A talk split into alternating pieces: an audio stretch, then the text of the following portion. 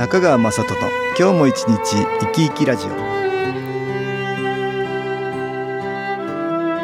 皆さん生き生きしてらっしゃいますか？この番組では気というものを私中川雅人がいろいろな角度からわかりやすくお話をしてまいります。どうぞごゆっくりお楽しみください。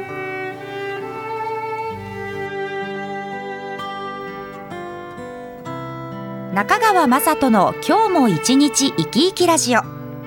この番組は気のある生活あなたの気づきをサポートする株式会社 SAS がお送りします。おはようございます。株式会社 SAS の中川雅人です。今日も東京センターの佐久間一子さんと気についての話をしたいと思います。佐久間さんよろしくお願いします。はいよろしくお願いいたします。今日はね平成から令和になりましたね。そうですね。ちょっとこの話を新機構の歴史とともにしたいと思うんですけどね、はい、令和っていうね元号の出典は何葉集って言ったかね。そうですね。ご紹介いたしましょう、うん、お願いします、はい、時に初春の霊月にて木よく風和らぎ梅は狂前の子を開き蘭は背後の子を香らす、はい、という文言から引用したんだね。これ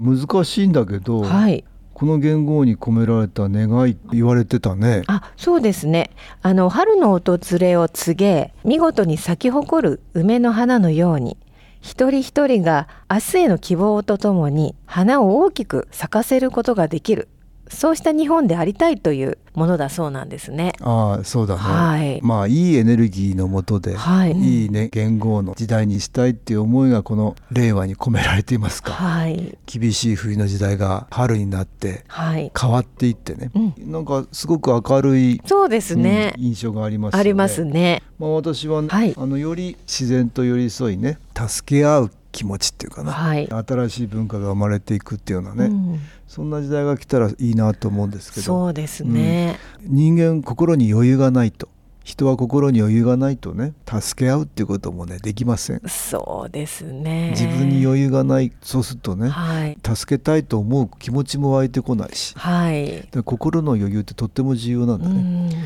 で新機構っていうのは、はい、そういう心に余裕を持たせてくれるっていう、はい、そういう気のエネルギーでもあるんだね、うんまあそういう意味ではね平成の時代に新機構は随分と変わってきました、はい、そうですね、うん、ちょうどね先代が気が出せるようになったっていうのがね、はい、1988年の12月23日っていうことだから、はい、これちょうどもう昭和っていう時代が終わる時だね。そうですね。昭和が終わって89年からこれ平成元年だから。そうなんですよね、ね、だからちょうど昭和が終わる頃にまあ先代は夢で白い毛のおじいさんに、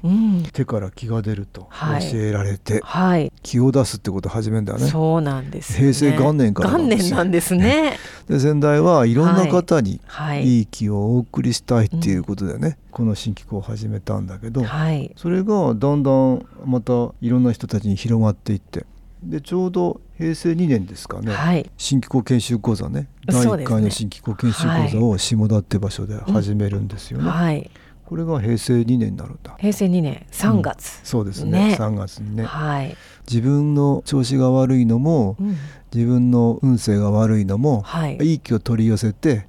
どんどん自分のエネルギーが変わっていくと自分も良くなるんだけど、うんはい、周りにいい気が届けられる人に変わるっていうことだね。そうですね、伝染病みたいに気は移るんだみたいなこと言ってましたけどね。チェルノブイリのね、えー、子供たちが来てた時に、ちょうど私も同席したことがありましてね,、もう子供たちが日に日にこう元気になるんですよね。うん、そうでしたね、はい、ちょうどその頃、えー、まあ先代はチェルノブイリのね原発事故の子供たちの話を知ったからね、はい、それれで縁があって子供たちを呼ぶっていうことをしたんだよね。90あれはね1年だから平成3年になるかな。そうですね、うん、それでねまあいろんなところに新機構が利用できるっていうことでね、はい、オーストラリアで野生のイルカと木の交流をしていますよね。あいろんな動物にもいい気を送ってあげようっていう発想なんだね。あそうですね。人間ばかりじゃなくてね。そうですね。気でつながってるってね。人間と動物も同じだって、うん、意識がね、うん、きちんとあるっていう役割があるってことですよね。ね、ここで音楽に気を入れた CD 音気を聞いていただきましょう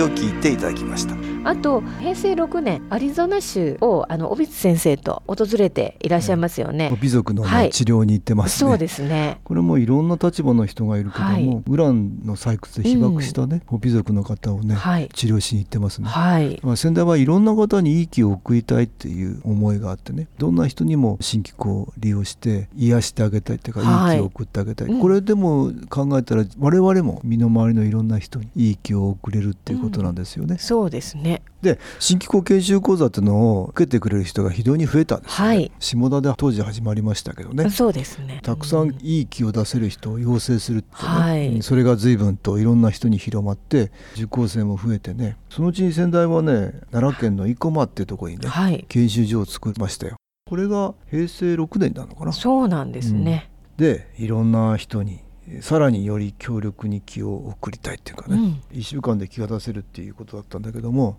より強力に気を皆さんに受けていただいて変わっていただきたいそうですね。もう施設がね、うん、研修所入るだけでもねエネルギーが高い場所でしたからね、うん、まあそんなふうにして、うん、はね、はい、あの平成7年12月に亡くなったんですね。ね。急に亡くなりました、ね、そうですね。ね、はい、95年のことですけどね、はい、12月11日亡くなって、うん、これ私が引き継いだという形になりまして、で、ね、今に至ってるんだけど、2006年平成18年にね、はい、この奈良の生駒の研修所っていうのを閉所します。そうでしたね。うん、これ私あの日本全国でね、はい、もう研修所っていうところじゃなくて日本全国のあちらこちらで新規研修講座っていうのがね、できる。それまでねあのいろんな機能グッズってものを開発できて、強力になったもんですから、はい、場所をちゃんと作らなくてもいいっていうことになってね。でいろいろな場所で新規国研修講座開くようになりました。今では日本全国あちこちでねうん、そうですね。毎月毎月。各地でね、うん、各地で。やってますけれど、ね、ついこの間はね、はい、岡山の総社市っていうところでね、はい、うん、新規国研修講座やりましたけどちょうど340回になりました。340回でしたか、うん、340回。はい、えー毎月毎月のようにね、うん、研修講座開いてます。これ随分多くの人がね、はい、参加してくれるようになったものですから、はい、新機構はだんだんと気のエネルギーが高まってきているそうなんですよね。あの時代とともにこう変化していきましたね。うん、まあ歴史を振り返るとね、どんどん自分のことをいい気を取り寄せて変えていく、はい、いい方向に変えていく。はい、そうするといい気を出せる人に変わっていく、うん、つまり周りの人をもいい方向に導きたいっていう人がね、はい、本当に増えたんですよね。ていらっしゃいますね、うん、いい気を送ってあげられる人を養成するって言って先代が始めたんだけど、うん、それが随分とね、えー、行き届いてきた。はい、まあ、さっきの令和の話じゃないけども、はい、一番最初ちょっと言いましたね。自然と寄り添ってね助け合う新しい文化が生まれていくようなそういう時代になったらいいなと思うんだけども、はい、心の余裕を自分が作ってねで助け合えるようないい木を周りにお送りするっていうことがポイントかなと思うんだね。そうですね。身近な方から、えー、そうですね、はい、まあ自分に余裕がないとね、ね、なかなかできません。例えば忙しいとかね。そうなん、うん、気持ちが焦ってたりね。余裕がないと人の話も聞いてあげられない。聞けませんしね。そうですよね、はい、だから自分に余裕を作る。まあいいエネルギーを受けて新機構っていうねいいエネルギーを受けて自分の心を安らかにというか平和にして、はいうん、でさらにはそういい気をね周りの方に送ってあげられる、はい。うん、いろんな人がね気を送ってますね。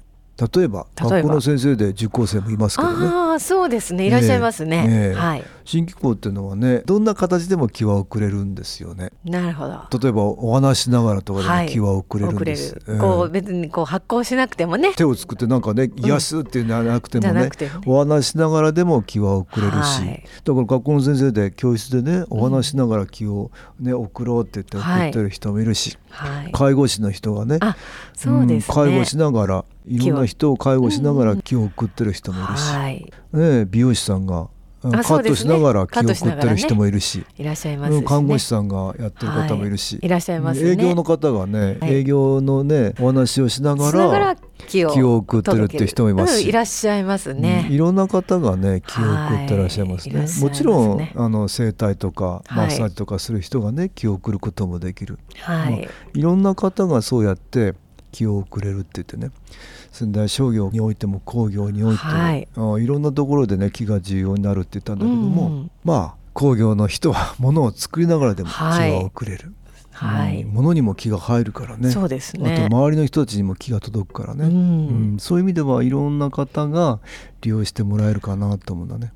新しい時代にはね、はい、うん、いろんな人に新機構を知っていただきたいなと思うんですよね。で、ね。うん、うまく利用していただきたいですね。そうですね、はい、自分がいい方向に変わるだけじゃなくて、うん、周りをもいい方向にね、導いていただけるっていうねそれによって素晴らしい時代がやってくるんじゃないかなと思うんですね。はい、ぜひいろんな方に新機構をね利用してもらいたいな無料体験会にもね来ていただきたいなと思います。令和元年になりましたけども、はい、とてもいい時代に、ね、なったらいいなと。そうですね、えー、皆さんがそう期待してると思うんですけど、はい、ますます新機構を利用して光あふれる時代に、ね、していただきたいと思います、はい、今日は令和と平成の新機構の歴史について、はい、東京センターの佐久間一子さんとお話しました。どうもありがとうございました。はい。ありがとうございました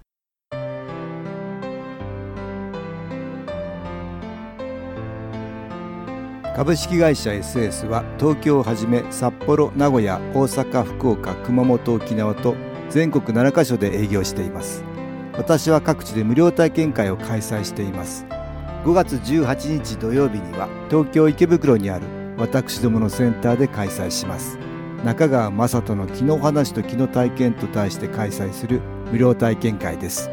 新気候というこの気候に興味のある方はぜひご参加ください。ちょっと気候を体験してみたいという方体の調子が悪い方ストレスの多い方運が良くないという方気が出せるようになる研修講座に興味のある方自分自身の気を変えるといろいろなことが変わります。そのきっかけにしていただけると幸いです。5月18日土曜日午後1時から4時までです。住所は豊島区東池袋1-30-6池袋の東口から歩いて5分のところにあります。電話は東京03-3980-8328 3980-8328です。また SS のウェブサイトでもご案内しております。お気軽にお問い合わせください。お待ちしております。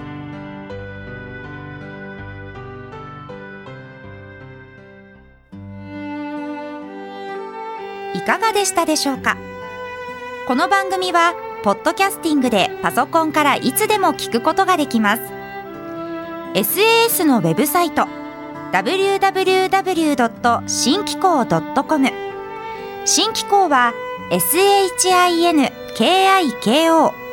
または FM 西東京のページからどうぞ中川雅人の今日も一日生き生きラジオこの番組は気のある生活あなたの気づきをサポートする株式会社 SAS がお送りしました。